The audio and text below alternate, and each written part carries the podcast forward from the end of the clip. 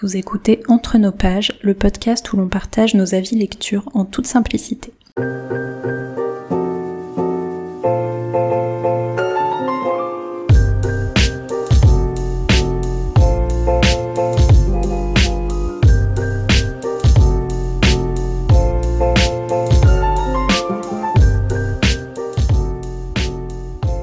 Bonjour Colline. Bonjour Charlène. Alors, on se retrouve aujourd'hui pour le quatrième épisode de notre podcast lecture. On s'est dit aujourd'hui qu'on allait vous faire une petite euh, sélection d'autrices fantasy parce que c'est le mois de la fantasy en mai. Et euh, bah, comme il n'y a pas énormément d'autrices fantasy et qu'on avait envie de les mettre un petit peu à l'honneur, aujourd'hui on s'est dit qu'on allait vous faire une petite sélection de bouquins qu'on a aimés. Donc euh, pour commencer, Colline, est-ce que tu veux nous expliquer ce qu'est la fantasy Oh là là, j'ai ce poids. Non, euh, c'est pas ce qu'est la fantasy, hein, c'est ce qu'est la fantasy pour moi, parce que d'ailleurs, euh, enfin, je crois qu'il y a autant de définitions que de personnes à peu près, mais c'est vrai que là, pour dire, on parle de la fantasy par opposition au fantastique et à la science-fiction, donc on n'est pas dans toute la littérature de l'imaginaire, on s'est concentré vraiment sur euh, bah, ce qu'on ce qu'on qu'on a trouvé comme définition à peu près commune, c'est quand même une espèce de monde imaginaire avec probablement soit de la magie, soit en tout cas des choses qu'on trouve pas dans notre monde à nous. Euh, moi, j'avais entendu dire que la fantaisie, par opposition au fantastique, c'était sur le rapport à la magie, c'est-à-dire si les personnages de, de l'histoire trouvent normal ce qu'il y a de magique et le lecteur non, et ben dans ce cas-là, c'est de la fantaisie, c'est-à-dire qu'on est dans une, un, autre univers avec d'autres codes euh, qui sont intégrés par les personnages, alors que dans le fantastique, on est face à des gens euh, comme nous qui eux-mêmes sont confrontés à euh, quelque chose comme des fantômes ou voilà des, des, des événements surnaturels qui les surprennent aussi et dans ce cas-là c'est plutôt du fantastique. Donc moi je me base un peu là-dessus quand j'essaye de classer les livres mais c'est vrai que après euh, bon il y a plein de plein d'interprétations. Harry Potter typiquement c'est un exemple qui fait débat parce que au sein de l'école de magie les règles sont connues et acceptées mais en même temps ça se passe dans notre monde et il y a aussi des gens qui ont pas conscience de cette magie là et au début Harry Potter est surpris et donc moi je sais pas trop par exemple où je le cale, je sais pas si toi tu as un avis là-dessus mais Non, bah il y en a plein des bouquins qui sont un peu hybrides comme ça. Alors moi je j'ai pas forcément je fais pas forcément attention à cette histoire de de magie, j'ai je résume enfin je définis ça plus grossièrement euh, si c'est un monde inventé, c'est de la fantaisie et si c'est un monde si on est dans notre monde avec des éléments plus euh, surnaturels, tu vois, c'est du fantastique. Mais bon, c'est pareil cette définition ça colle pas pour tout.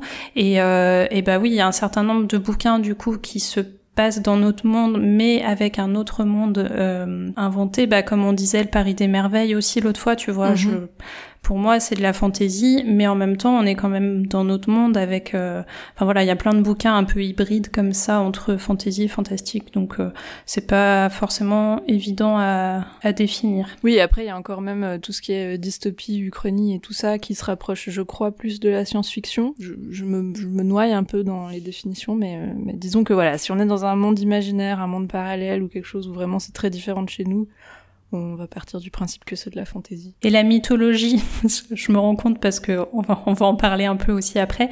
Et, euh, et c'est vrai que c'est- enfin oui, c'est de la fantaisie au final. C'est, en tout cas, on retrouve souvent ça, euh, au- enfin les, les romans euh, qui s'inspirent de la mythologie, pas les trucs de mythologie pure, mais euh, du coup, c'est aussi qualifié comme de la fantaisie, il me semble. Ouais, c'est possible. Enfin, en tout cas, j'espère parce que moi j'ai compté ça comme ça.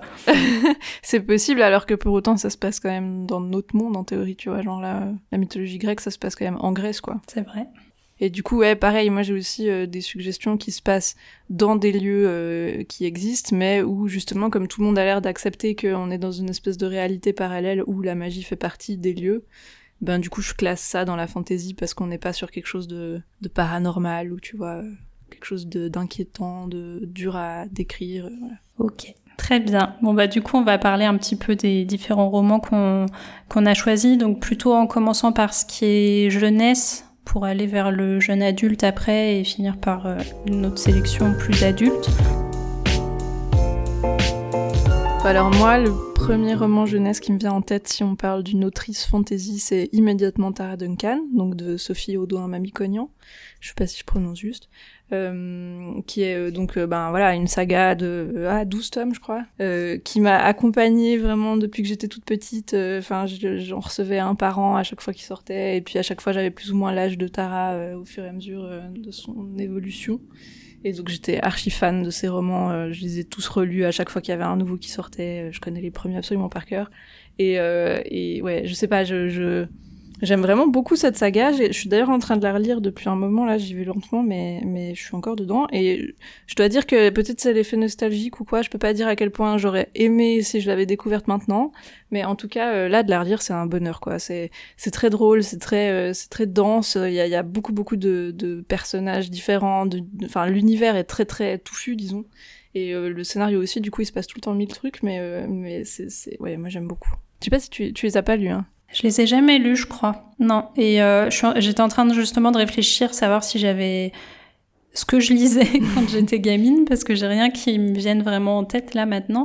Mais euh, j'ai pas trop le souvenir d'avoir lu de la fantasy, euh, si bah à part euh, Harry Potter évidemment, mais euh, mais ouais, non, j'ai pas comme ça de et de, de grosses sagas, même tu sais les trucs genre Eragon. Bon là, c'est un auteur masculin si je dis pas de bêtises, mais oui, oui. Je, je crois que je lisais pas de fantasy quand euh, quand j'étais jeune. Ah ouais? Ah, je lisais beaucoup beaucoup de fantasy à l'époque. Bah, beaucoup par des hommes aussi parce que c'est vrai que voilà, il y en a beaucoup qui sortent euh, écrits par des hommes, mais mais mais Tara Duncan et en plus j'avais j'avais eu une petite euh, correspondance avec avec l'autrice par mail. Alors, à l'époque. Oh, euh, c'est trop mignon. J'étais trop trop contente. J'avais écrit un mail au tome 2, je crois. Je posais une question bête euh, sur, euh, je sais plus, les couvertures ou un truc.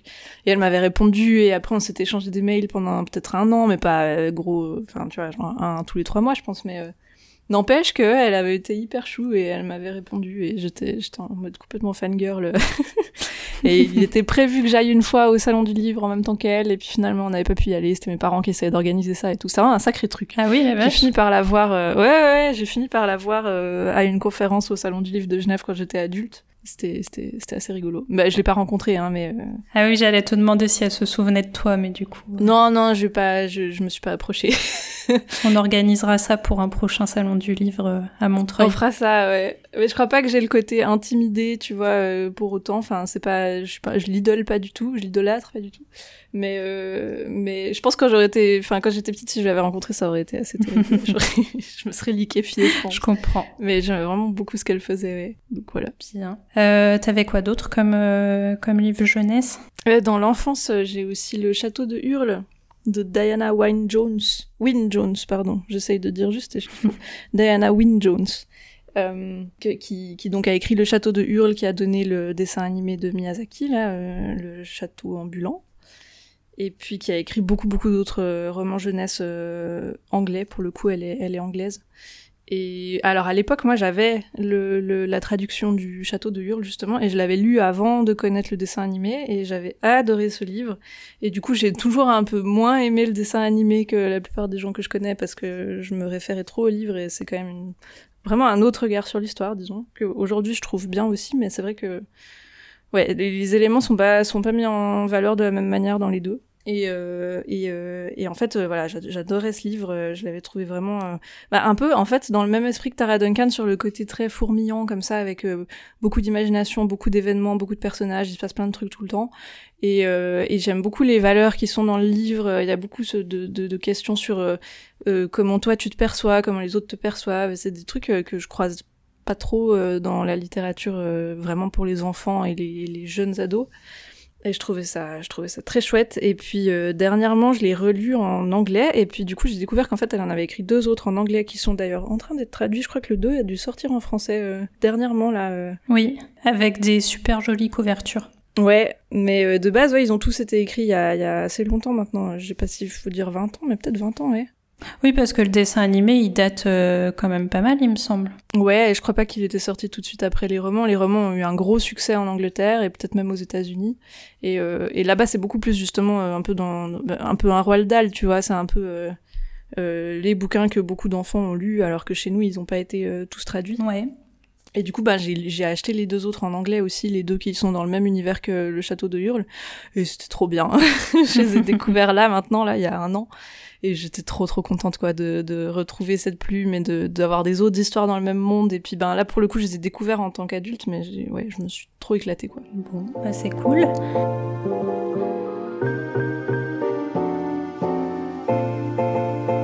Euh, je passe du coup moi à mes sélections plus jeune adulte, donc que tu as lu les, euh, les deux romans dont je vais parler. Mhm.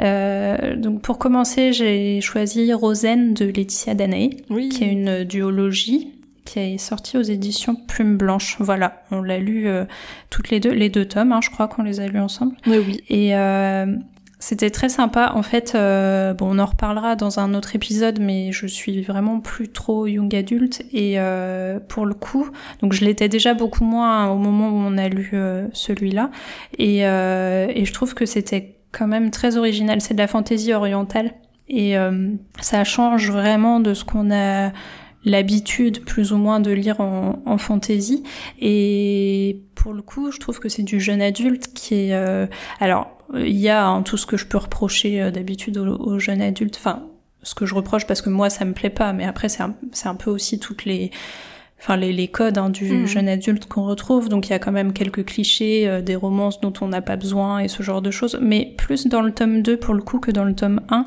Enfin en tout cas, je, je me souviens que le tome 1, quand on l'a lu, on était vraiment très emballés euh, toutes les deux en, en le lisant et on n'avait pas trop ces, ces remarques-là, comme quoi il y avait des clichés et, euh, et ce genre de choses. Et, euh, et puis c'était très bien écrit, ce qui aide aussi euh, mal, je trouve.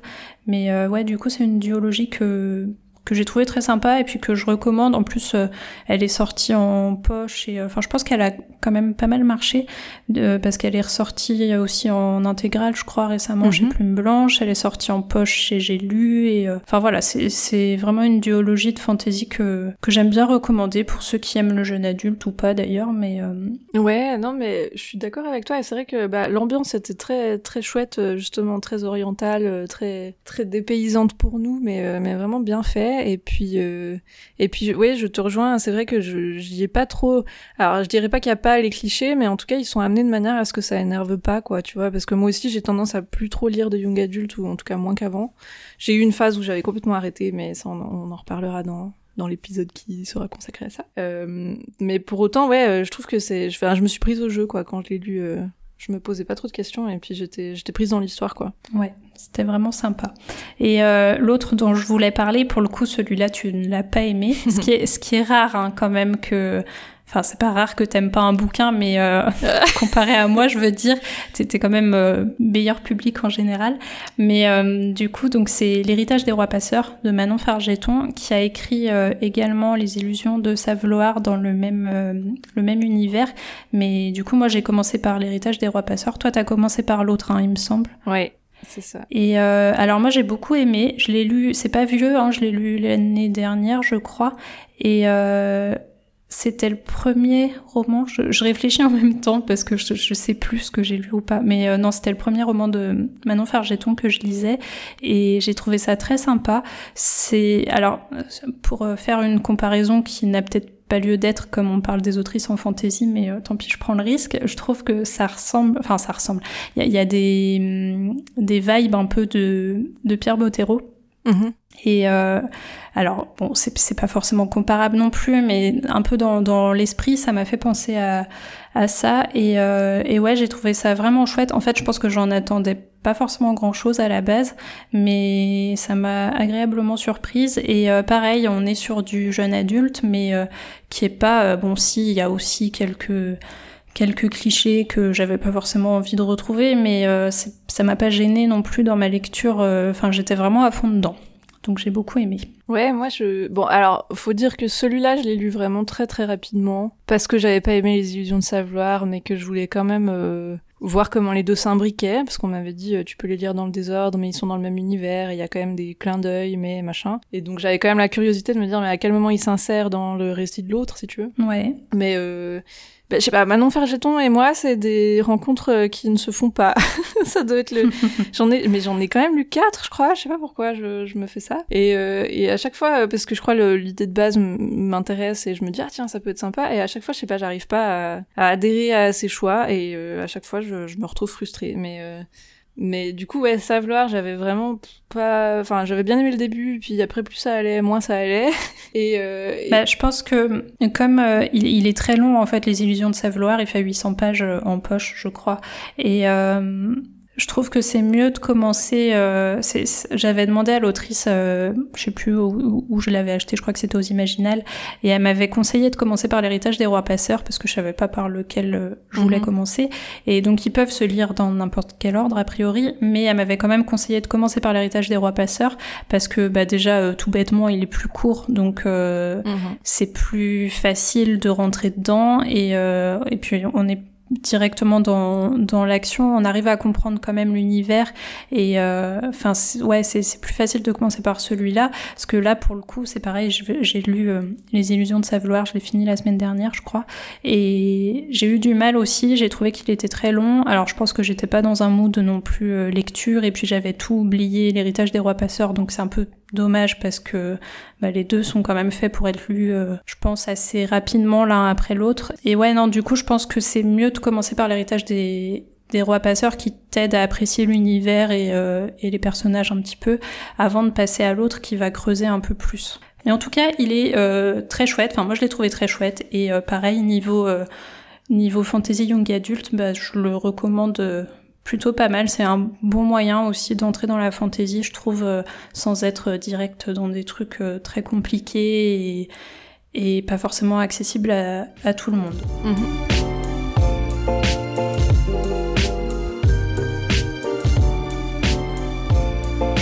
Et euh, bah, on va passer à la fantasy adulte. Alors là, c'est pareil. Je, j'ai l'impression qu'il y en a de base pas beaucoup, mais euh, en y réfléchissant, je me disais, mais en fait, c'est peut-être moi qui lis rien en, je sais pas, en fantaisie adulte euh, écrite par des femmes, ou alors, euh, ouais, ou alors vraiment, il y a, y a, pas grand-chose, mais j'ai eu du mal à, enfin, pour le coup, j'ai pas eu du mal à faire mes choix parce que j'avais pas énormément de choix justement dans, dans ce que j'avais lu. Donc, je sais pas si, ouais, si c'est qu'il y en a pas beaucoup ou si c'est moi qui n'en lis pas en fait, mais j'ai pas grand chose. Bon, du coup, euh, on va peut-être commencer par euh, un peu notre monument euh, de la fantaisie adulte. J'allais dire féminine, c'est pas la fantaisie féminine, mais bon, enfin écrite par une femme. Enfin, je, je la considère en, en, monument. Je sais pas si, j'imagine que toi c'est un peu pareil, mais ah oui. peut-être pas en fait. Oui. oui. Donc euh, Robin Hobb, qui est euh, qui est un peu la reine quand même de la fantaisie, je pense. Donc euh, qu'on a lu pareil ensemble. L'assassin royal, on a lu les deux premiers. C'est un peu le bazar, le découpage, mais la première époque en fait. Après, on a enchaîné avec les aventuriers de la mer et on va bientôt lire la deuxième époque de l'assassin royal. Donc bon, on a lu, je sais pas, à peine un tiers de, de son catalogue, enfin de sa bibliographie, mais ça a suffi, je pense, pour l'une comme pour l'autre en fait, dès le dès l'assassin royal on était à fond dedans. C'est, bah vas-y, je te laisse en parler. Oh. J'avais pas prévu ça. oui, non, mais c'est, c'est, excellent. C'est déjà, là pour le coup, on sent que c'est écrit par une femme dans le sens où, euh, pour dire que c'est des codes très classiques de fantasy et que ça a quand même aussi quelques années, hein, les bouquins en question. Euh, Vraiment, l'angle d'approche et le, je sais pas, la façon de traiter les sujets est pas du tout de la, fait de la même manière que quand c'est un homme qui le fait dans la version classique de la fantasy d'il y a 20 ou 30 ans. Et du coup, je trouve que vraiment ça se sent. Il y a beaucoup plus de considération sur les personnages féminins, de questionnements qu'elles peuvent avoir qui seraient pas dans, dans un truc très classique avec le héros et puis euh, la jeune demoiselle en détresse. Et du coup, euh, aujourd'hui, je pense que ça se verrait peut-être moins cette différence-là, mais en tout cas pour l'époque, euh, je trouve quand on le lit, on sent qu'on est sur des codes classiques, mais mais quand même avec un autre regard de base. Et c'est super agréable. Ouais. Et, et bon, de toute façon, voilà, son univers est fou, il est hyper étoffé, les personnages sont tellement bien construits, il y a tellement d'accent mis sur la psychologie des personnages. Euh, moi, c'est quelque chose que j'aime beaucoup. Et, euh, et je me suis encore plus éclatée, je dirais, sur les aventuriers de la mer que sur l'assassin royal parce que des fois le héros de l'assassin royal il me fatigue un peu et comme on est en focalisation interne ça voilà ça me sature parfois un petit peu de d'être obligé de me farcir ces pensées qui des fois m'agacent. Mais mais euh, c'est bien écrit hein c'est pas le problème mais voilà c'est un personnage qui est pas toujours euh, complètement génial. Mais euh, dans les aventuriers de la mer c'est un roman choral et il y a le côté en plus un peu pirate et tout qui est enfin voilà je me suis trop éclatée sur ce sur cette trilogie. Ouais, moi j'arrive pas à, à, savoir lequel je préfère. Je pense que je mets ça un peu à égalité et que c'est vraiment tout l'univers de, de, Robin Hood. Bon après il nous en reste un paquet à lire et aussi bien il y en a on va on va pas du tout aimer. Hein. Je crois que certains sont pas très, enfin les critiques sont pas forcément très très élogieuses, mais euh, j'ai quand même un attachement particulier euh, à l'assassin royal. Bon, ça fait bizarre de dire ça alors que je les ai lus, c'est pas si vieux et qu'en plus on en a lu que la moitié, mais euh, mais c'est ce qui nous fait rentrer dans son univers et du coup, même si c'est vrai que Fitz euh, est relativement euh, pénible, mais en même temps les autres personnages le remettent facilement à sa place, donc oui, oui. c'est assez satisfaisant aussi. Mais euh, ouais, de toute façon, je pense que quoi que quoi qu'elle écrive, en fait, elle m'a, enfin ça y est, je suis euh, je suis acquise à sa cause et du coup. Euh, du coup, ouais, je pense que c'est vraiment une autrice de fantasy incontournable et, et bon, qui est, qui est lue par, enfin voilà, il y a beaucoup de gens qui, qui ont déjà lu ses bouquins, donc on, les recommande peut-être un peu dans le vent, mais en tout cas pour, pour ceux qui n'ont pas lu, c'est beaucoup de, je pense que c'est ça qui peut faire peur un peu aussi, c'est que quand tu t'engages là-dedans, euh, tu pars sur euh, sur euh, je sais même pas 30 bouquins. Enfin, c'est c'est quand même beaucoup, mais je pense que ouais, si on accroche bien à l'assassin royal, en fait, ça va de toute façon donner envie de, de lire tout le reste. Et puis malgré tout, ces séries peuvent être lues un peu indépendamment. Enfin, ça s'imbrique, mais euh, mais quand même à la marge. Donc euh, je pense qu'on peut lire Les Aventuriers de la mer tout seul si on n'a pas envie de se taper tout le reste. Et enfin c'est c'est plutôt bien fichu justement par rapport à ça. Oui, et c'est plus intimidant en français aussi parce que les, les, trilogies en anglais ont été traduites en neuf tomes, je crois, euh, en français à chaque fois. Donc forcément ça ouais ça donne un autre un autre regard. Enfin t'as l'impression que tu vas devoir acheter 10 bouquins à chaque fois, alors qu'en fait en anglais c'est des, des trilogies, c'est juste que c'est des très gros volumes et que forcément quand tu traduis ça rallonge encore la taille des livres. Mais euh, en tout cas, je recommande pas de s'arrêter euh, autrement que 3 par 3, quoi. Parce que, enfin, non, mais même, je crois que le découpage est pas tout à fait équilibré. Euh. Non, c'est un peu n'importe quoi, le, découpage. Mais si, alors je crois que les intégrales chez J'ai lu, ça doit coller. Oui, les nouvelles intégrales, elles sont bonnes. Il me semble hein, que ça colle aux trilogies de base, ce qui fait qu'on n'a pas plus de bouquins. En tout cas, pour les Aventuriers de la mer, on a lu en parallèle. Moi, je le lisais en VO et toi en VF avec les intégrales et puis on était bien alignés sur les chapitres. Ouais, et il me semble que c'est plus ou moins pareil pour. Euh... Bah non, j'allais dire pour l'Assassin Royal, mais il y en a quatre, alors euh, non. Ah, il y a quatre intégrales? Ah, je sais pas. Ouais, mais euh, mais ouais, non, faut pas s'arrêter à ça. Et puis en plus, euh, je les trouve plutôt jolies les intégrales j'ai lu, donc ça rend bien dans la bibliothèque. ouais, mais par contre, ce que je veux dire, c'est que justement, si tu lis que le premier tome en français de l'Assassin Royal, mais bah, en fait, t'as lu que le tiers ou peut-être la moitié du premier tome VO. Et du coup, c'est un peu dommage de s'arrêter là, tu vois, parce que ça n'a pas été pensé pour être découpé comme ça, quoi. Donc tu peux te dire, ah, il se passe un peu rien. Alors qu'en fait, euh, voilà, c'était pensé pour être une unité un peu plus grande que ça. Et donc c'est un peu ça qui peut lui faire du tort, je pense, euh, pour des gens qui commenceraient. Parce que ça prend son temps quand même.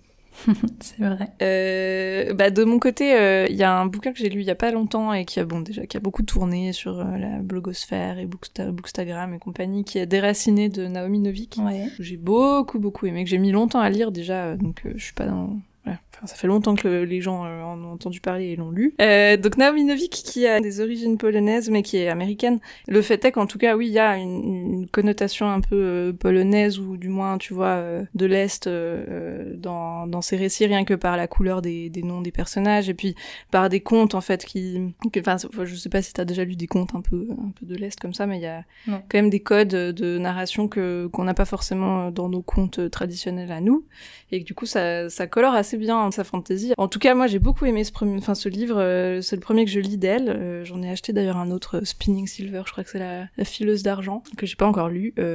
et puis, ouais, enfin, c'est vraiment un livre que j'ai lu quasiment d'une traite. Tu sais, il m'a refait ce truc où t'as plus envie de t'arrêter et que dès que t'as une seconde, t'as envie de le reprendre. Et ça, ça me fait pas souvent. Même si je lis beaucoup, mais en général, c'est pas avec autant de d'avidité, disons. Et j'avais vraiment, vraiment aimé cette fantaisie Ouais, je sais pas, pourtant c'est assez classique aussi, hein, tu me diras, tu l'as pas lu, mais... oui, donc non, je, te, je ne te le dirai pas. D'autres me diront que c'est assez classique.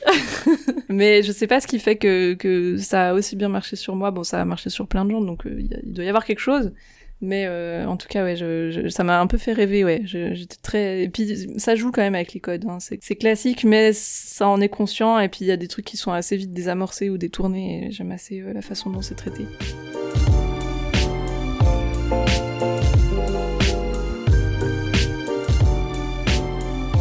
Je voulais parler, euh, bah pareil, d'un bouquin que tu as lu, euh, enfin que j'ai lu récemment et que tu as lu encore plus récemment que moi. C'est Circé de Madeleine Miller. Oui. Donc quand je parlais de mythologie au début, c'était par rapport à celui-là, qui est, euh, alors je crois que c'est genre mon, mon seul un peu coup de cœur de l'année mais bon, parce que j'ai plus trop vraiment de coup de cœur et que, enfin, je, je qualifie plus trop comme ça. Mais euh, en tout cas, j'étais vraiment dedans quand je l'ai lu. Je l'ai trouvé euh, génial, en fait, que ça soit au niveau euh, de, de l'histoire. Donc, ça raconte l'histoire de, de Circé. Et c'est, enfin, c'est romancé en même temps. C'est, c'est de la mythologie, mais. Mais voilà, je trouve que c'est très bien écrit. Alors je l'ai lu en, en, français, donc encore une fois c'est relatif parce que j'ai lu la traduction, mais euh, mais ouais non, j'étais vraiment euh, à fond dedans. J'avais déjà lu le chant d'Achille de euh, cette autrice que j'avais trouvé très chouette aussi, mais il me manquait un truc et bah, ce qui me manquait, je pense que je l'ai trouvé là dans dans Circé qui est un bouquin hyper féministe en plus. Et et ouais non, je j'espère qu'elle en écrira beaucoup d'autres sur des figures mythologiques féminines comme ça parce que c'était vraiment j'ai passé un super moment avec ce bouquin. Mhm. Ouais, je l'ai lu aussi et j'ai aussi beaucoup aimé. Alors, euh, bah, la plume en anglais est très bien aussi, hein. je, te, je te valide là-dessus. Euh, il y, a un moment donné, je trouve, où il y a presque un peu de la surenchère euh, dans le sens où tu dis, bah, il y a un moment donné où ça va aller pour elle, ou où il y a que des galères sur galères sur galères. Mais c'est en même temps, c'est drôle parce que justement, c'est la première fois que je voyais un mythe autant de l'intérieur où t'es vraiment euh, en focalisation interne dans un personnage euh, qui vit euh, l'histoire. Et c'est vrai que comme c'est des épisodes qu'on est censé tous connaître un peu par cœur si on a fait un peu de mythologie grecque avant, c'est super étonnant et, passionnant de les redécouvrir vraiment de l'intérieur, quoi. Et justement, en fait, ces mythes, c'est que des histoires abominables qui arrivent toujours aux mêmes personnes et, et tu t'en rends pas trop compte quand tu... Enfin, c'est presque un peu comique, en fait, quand tu les lis en, en, mode vraiment narration de base de, de, la mythologie. Ça peut... Bah, ça peut devenir comique tellement c'est gros, tu vois. Enfin. Ouais, alors moi j'ai plutôt trouvé ça de hyper, enfin pas déprimant parce que parce que j'ai vraiment beaucoup aimé, mais. Euh... Ah non, mais pas dans celui-là, hein, je te dis. ça m'a pas beaucoup fait rire, quoi. Ah non non non, je te dis d'habitude, si tu lis juste le mythe ah de base, ça peut avoir un côté presque comique tellement c'est surenchéri. Oui. Euh, mais que justement là de le voir en interne, bah oui, du coup c'est beaucoup plus dur en fait. Et puis tu c'est pour ça que moi j'ai pu avoir ce truc un peu de oh là là mais c'est jamais euh, c'est jamais fini ces galères parce que je m'attendais pas à ce type de narration parce que d'habitude quand j'ai de la mythologie grecque c'est tourné très différemment tu vois. Ouais je vois. Et que et qu'en fait oui c'est normal qu'elle les qu'elle ait mis toute cette, euh, cette surenchère justement parce qu'en fait c'est ce qu'il y a dans le matériau de base c'est juste que d'habitude on le prend avec beaucoup de distance alors que là on, on peut pas Ouais, je vois. Donc non, non, il est pas drôle. Hein. Allez-y pas, euh... allez-y pas pour vous marrer, quoi. C'est ça, parce que sinon vous allez être déçus. Mais il est vachement bien. Et, euh, et ouais, moi aussi en adulte, bah, alors j'avais j'avais pas mal de noms moi qui me venaient en tête, mais euh, bah, aussi des noms euh, de d'autrices que j'ai pas encore lus, donc bon du coup c'est un peu mal parti pour, pour en faire la pub, mais pour les recommander. C'est ça. mais j'en ai plusieurs en tout cas qui attendent dans ma pile et qu'un jour je sortirai parce qu'elles me font très envie. Euh, en tout cas, il y avait un autre bouquin qui m'a beaucoup plu et que j'avais bien envie de, de montrer aujourd'hui, c'était Jonathan Strange and Mr. Norrell de Susanna Clark. En français, je crois que c'est le même titre, c'est Jonathan Strange et Mr. Norrell. avec moins d'accent. oui, c'est ça, avec un peu moins d'accent. et c'est euh, c'est une autrice. Alors, elle, elle, alors, je sais qu'elle est de Grande-Bretagne euh, et alentour, mais je pourrais pas te dire de quel pays exactement. Euh, en tout cas, c'est le seul, c'est un des seuls livres qu'elle a écrit. Elle a mis très longtemps à l'écrire et puis ensuite elle a commencé à sortir des nouvelles aussi et d'autres choses, mais en roman vraiment. En plus, celui-là fait 1200 pages dans sa version poche. je l'ai lu en, j'ai lu en français celui-là par contre. Je l'avais acheté en français et, et donc c'est un, un monument qui a, qui a gagné beaucoup de prix anglo-saxons et à raison je trouve parce que c'est un truc assez fou.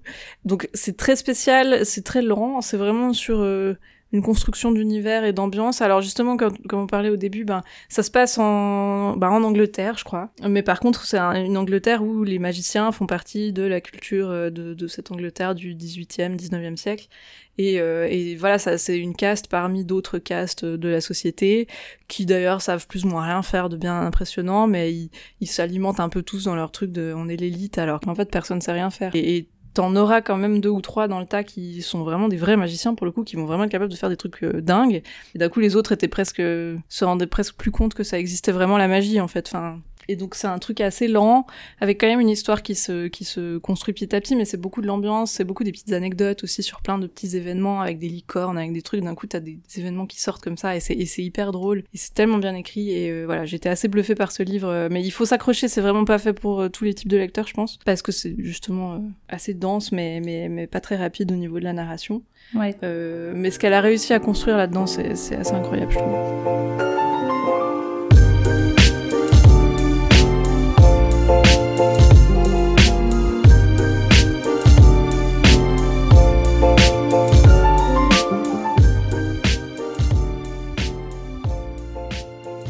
C'est la fin de cet épisode. On vous remercie de nous avoir écoutés.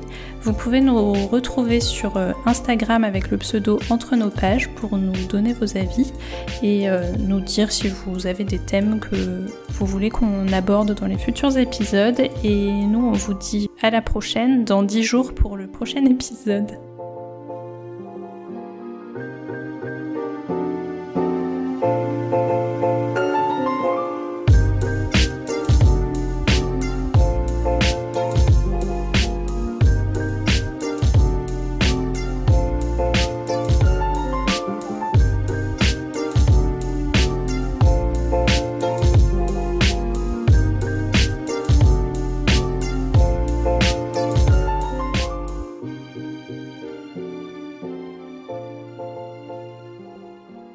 Quoi en ce moment euh, En ce moment, bah, je viens de finir euh, No Country for Old Men de Cormac McCarthy. Je sais pas si tu vois ce que c'est. Si. Euh, j'ai bien aimé. J'ai bien aimé le bouquin. J'avais pas encore vu le film, donc donc je le regarderai. Et puis là, du coup, je suis dans un e-book qui est. Pardon. ça fait toujours rire quand je dis e-book. Je sais pas pourquoi. Mais non, mais ça me faisait pas rire avant d'écouter le dernier épisode, ou je sais pas. Maintenant, ça me fait rire quand tu dis e-book, mais mais tu sais qu'on le prononce pareil au singulier. Mais je, mais je sais pas, non, j'ai l'impression que comme tu le dis, c'est différent. C'est plus rigolo, je sais pas. Vas-y, pardon. Très bien. Eh ben, eh ben, je suis en train de lire euh, The Salt Road, je sais pas si je prononce juste, de Nalo Hopkinson, qui est une autrice euh, que j'ai failli euh, donner dans la sélection, mais elle fait quand même plutôt de la du fantastique, mais avec avec du des mythes un peu jamaïcains et toujours des trucs assez assez sombres de, de malédiction. En tout cas là, c'est un truc, ouais, c'est super bien. J'aime beaucoup. Je suis en train de le lire là. je t'en parlerai quand il sera fini. Et j'ai commencé le Gabriel Katz que tu m'avais filé là, la, la la part des ombres. Ouais. C'est ça le nom? Oui, c'est ça. Je suis pas, je suis pas hyper dedans pour l'instant, mais euh, on verra bien. Ouais, alors je te, je te l'avais filé euh, sans le lire, du coup, euh, je sais pas ce ah, que... j'ai cru que tu l'avais lu. Ah non, non, non. J'ai cru que tu l'avais trouvé bof. Non, euh, justement, je faisais du tri dans ma bibliothèque et en fait j'avais plus envie de le lire parce que j'ai plus envie de lire de Gabriel Katz. du coup, euh, du coup non, celui-là je l'ai, je l'ai pas lu. Ok. Et toi du coup? Euh, du coup, oui, moi de mon côté, je lis euh, pas grand-chose. Je suis dans un mood série plus que lecture. J'arrive pas à accumuler les deux généralement. Et euh, du coup, là, j'ai, je suis juste en train de lire euh, Civil War, le comics, le tome 1. Hmm. Donc, euh, c'est du Marvel. Je, je, je, enfin bon, je vais pas m'étaler là-dessus là, mais je lis très peu de Marvel en en bouquin, par contre, je suis une grosse fan du MCU, donc euh, donc j'ai voulu attaquer cette euh, série-là qui est à la médiathèque et euh, j'ai lu à peu près la moitié. J'aime bien. Donc voilà, c'est tout ce que ce que je lis en ce moment. Trop bien.